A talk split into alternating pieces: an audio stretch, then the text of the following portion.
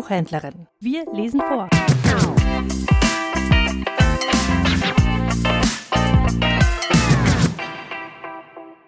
Bert Brecht Die unwürdige Greisin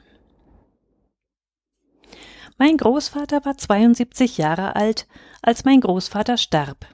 Er hatte eine kleine Lithographenanstalt in einem badischen Städtchen und arbeitete darin mit zwei, drei Gehilfen bis zu seinem Tod. Meine Großmutter besorgte ohne Magd den Haushalt, betreute das alte wackelige Haus und kochte für die Mannsleute und Kinder. Sie war eine kleine magere Frau mit lebhaften Eidechsenaugen, aber langsamer Sprechweise. Mit recht kärglichen Mitteln hatte sie fünf Kinder großgezogen, von den sieben, die sie geboren hatte. Davon war sie mit den Jahren kleiner geworden.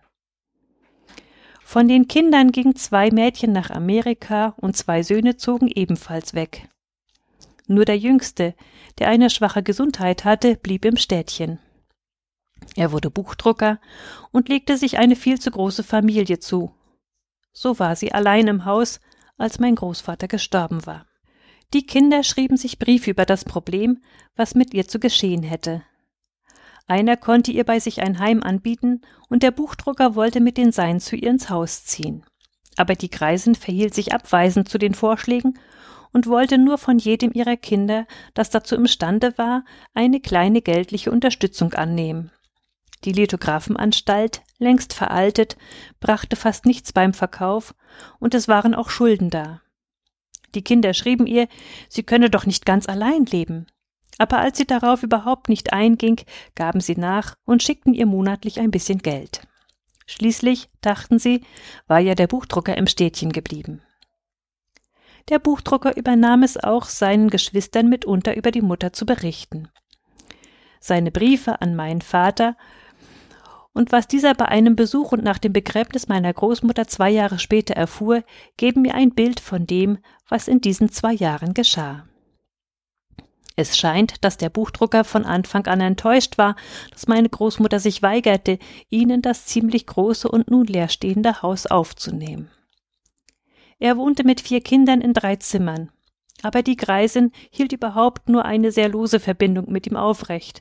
Sie lud die Kinder jeden Sonntagnachmittag zum Kaffee. Das war eigentlich alles. Sie besuchte ihren Sohn ein oder zweimal in einem Vierteljahr und half der Schwiegertochter beim Beereneinkochen. Die junge Frau entnahm einigen ihrer Äußerungen, dass es ihr in der kleinen Wohnung des Buchdruckers zu eng war. Dieser konnte sich nicht enthalten, in seinem Bericht darüber ein Ausrufezeichen anzubringen. Auf eine schriftliche Anfrage meines Vaters, was die alte Frau denn jetzt so mache, antwortete er ziemlich kurz Sie besuche das Kino. Man muss verstehen, dass das nichts Gewöhnliches war, jedenfalls nicht in den Augen ihrer Kinder. Das Kino war vor 30 Jahren noch nicht, was es heute ist. Es handelte sich um elende, schlecht gelüftete Lokale, oft in alten Kegelbahnen eingerichtet, mit schreienden Plakaten vor dem Eingang, auf denen Morde und Tragödien der Leidenschaft angezeigt waren.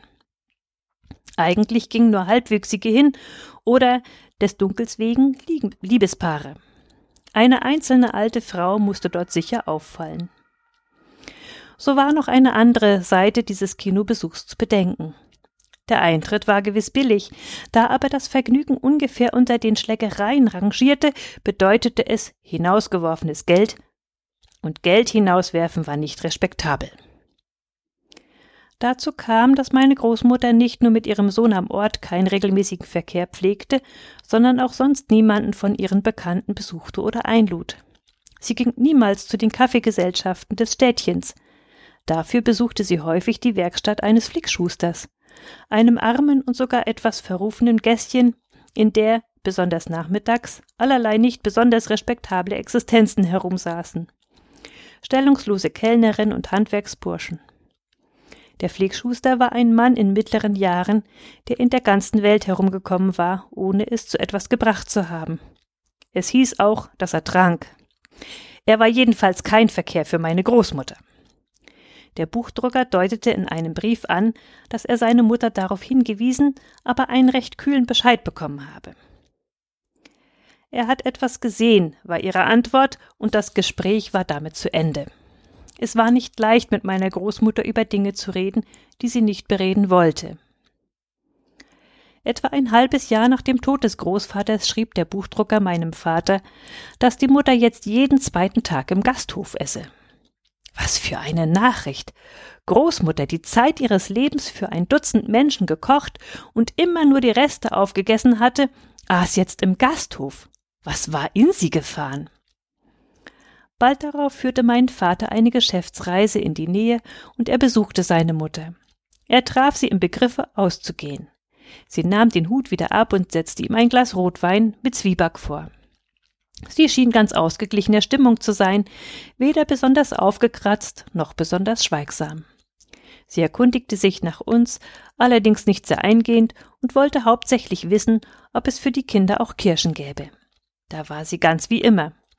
Die Stube war natürlich peinlich sauber und sie sah gesund aus. Das Einzige, was auf ihr neues Leben hindeutete, war, dass sie nicht mehr mit meinem Vater auf den Gottesacker gehen wollte, das Grab ihres Mannes zu besuchen. Du kannst allein hingehen, sagte sie beiläufig. Es ist das dritte von links in der elften Reihe. Ich muss noch wohin. Der Buchdrucker erklärte nachher, dass sie wahrscheinlich zu ihrem Flickschuster musste. Er klagte sehr. Ich sitze hier in diesen Löchern mit den Meinen und habe nur noch fünf Stunden Arbeit und schlecht bezahlte. Dazu macht mir mein Asthma wieder zu schaffen und das Haus in der Hauptstraße steht leer. Mein Vater hatte im Gasthof ein Zimmer genommen, aber er erwartete, dass er zum Wohnen doch von seiner Mutter eingeladen werden würde, wenigstens pro forma. Aber sie sprach nicht davon und sogar als das Haus voll gewesen war, hatte sie immer etwas dagegen gehabt, dass er nicht bei ihnen wohnte und dazu das Geld für das Hotel ausgab. Aber sie schien mit ihrem Familienleben abgeschlossen zu haben und neue Wege zu gehen, jetzt wo ihr Leben sich neigte. Mein Vater, der eine gute Portion Humor besaß, fand sie ganz munter und sagte meinem Onkel, er soll die alte Frau machen lassen, was sie wolle. Aber was wollte sie? Das nächste, was berichtet wurde, war, dass sie einen Breck bestellt hatte und nach einem Ausflugsort gefahren war, an einem gewöhnlichen Donnerstag. Eine Breck war ein großes, hochrädriges Pferdegefährt mit Plätzen für ganze Familien. Einige wenige Male, wenn wir Enkelkinder zu Besuch gekommen waren, hatte Großvater die Breck gemietet. Großmutter war immer zu Hause geblieben. Sie hatte es mit einer wegwerfenden Handbewegung abgelehnt, mitzukommen und nach der Breck kam die Reise nach K., einer größeren Stadt, etwa zwei Eisenbahnstunden entfernt. Dort war ein Pferderennen und zu dem Pferderennen fuhr meine Großmutter. Der Buchdrucker war jetzt durch und durch alarmiert. Er wollte einen Arzt hinzugezogen haben. Mein Vater schüttelte den Kopf. Als er den Brief las, lehnte aber die Hinzuziehung eines Arztes ab. Nach K war meine Großmutter nicht allein gefahren. Sie hatte ein junges Mädchen mitgenommen, eine halb schwachsinnige, wie der Buchdrucker schrieb. Das Küchenmädchen des Gasthofs, in dem die Greisin jeden zweiten Tag speiste. Dieser Krüppel spielte von letzt an eine Rolle. Meine Großmutter schien einen Narren an ihr gefressen zu haben. Sie nahm sie mit ins Kino und zum Flickschuster, der sich übrigens als Sozialdemokrat herausgestellt hatte, und es ging das Gerücht, dass die beiden Frauen bei einem Glas Rotwein in der Küche Karten spielten. Sie hat dem Krüppel jetzt einen Hut gekauft mit Rosen drauf, schrieb der Buchdrucker verzweifelt. Und unsere Anna hat kein Kommunionskleid. Die Briefe meines Onkels wurden ganz hysterisch, handelten nur von der unwürdigen Aufführung unserer lieben Mutter und gaben sonst nichts mehr her. Das Weitere habe ich von meinem Vater. Der Gastwirt hatte ihm mit Augenzwinkern zugeraunt. Frau B. amüsiert sich ja jetzt, wie man hört. In Wirklichkeit lebte meine Großmutter auch diese letzten Jahre keineswegs üppig. Wenn sie nicht im Gasthof saß, nahm sie meist nur ein wenig Eierspeise zu sich, etwas Kaffee und vor allem ihren geliebten Zwieback. Dafür leistete sie sich einen billigen Rotwein, von dem sie zu allen Mahlzeiten ein kleines Glas trank. Das Haus hielt sie sehr rein, und nicht nur ihre Schlafstube und die Küche, die sie benutzte. Jedoch nahm sie darauf ohne Wissen ihrer Kinder eine Hypothek auf. Es kam niemals heraus, was sie mit dem Geld machte. Sie scheint es dem Flickschuster gegeben zu haben. Er zog nach ihrem Tod in eine andere Stadt und soll dort ein größeres Geschäft für Maßschuhe eröffnet haben. Genau betrachtet lebte sie hintereinander zwei Leben. Das eine erst als Tochter, als Frau und als Mutter und das zweite einfach als Frau B, eine alleinstehende Person ohne Verpflichtung, mit bescheidenen, aber ausreichenden Mitteln. Das erste Leben dauerte etwa sechs Jahrzehnte, das zweite nicht mehr als zwei Jahre. Mein Vater brachte in Erfahrung, dass sie im letzten halben Jahr sich gewisse Freiheiten gestattete, die normale Leute gar nicht kennen. So konnte sie im Sommer früh um drei aufstehen und durch die leeren Straßen des Städtchens spazieren, das sie so für sich ganz allein hatte. Und dem Pfarrer, der sie besuchen kam, um der alten Frau in ihrer Vereinsamung Gesellschaft zu leisten, lud sie, wie allgemein behauptet wurde, ins Kino ein. Sie war keineswegs vereinsamt. Bei dem Flickschuster verkehrten anscheinend lauter lustige Leute, und es wurde viel erzählt. Sie hatte dort immer eine Flasche ihres eigenen Rotweins stehen, und daraus trank sie ihr Gläschen, während die anderen erzählten und über die würdigen Autoritäten der Stadt loszogen. Dieser Rotwein blieb für sie reserviert, jedoch brachte sie mitunter der Gesellschaft stärkere Getränke mit. Sie starb ganz unvermittelt an einem Herbstnachmittag in ihrem Schlafzimmer, aber nicht im Bett, sondern auf dem Holzstuhl am Fenster. Sie hatte den Krüppel für den Abend ins Kino eingeladen, und so war er das Mädchen bei ihr, als sie starb. Sie war 74 Jahre alt.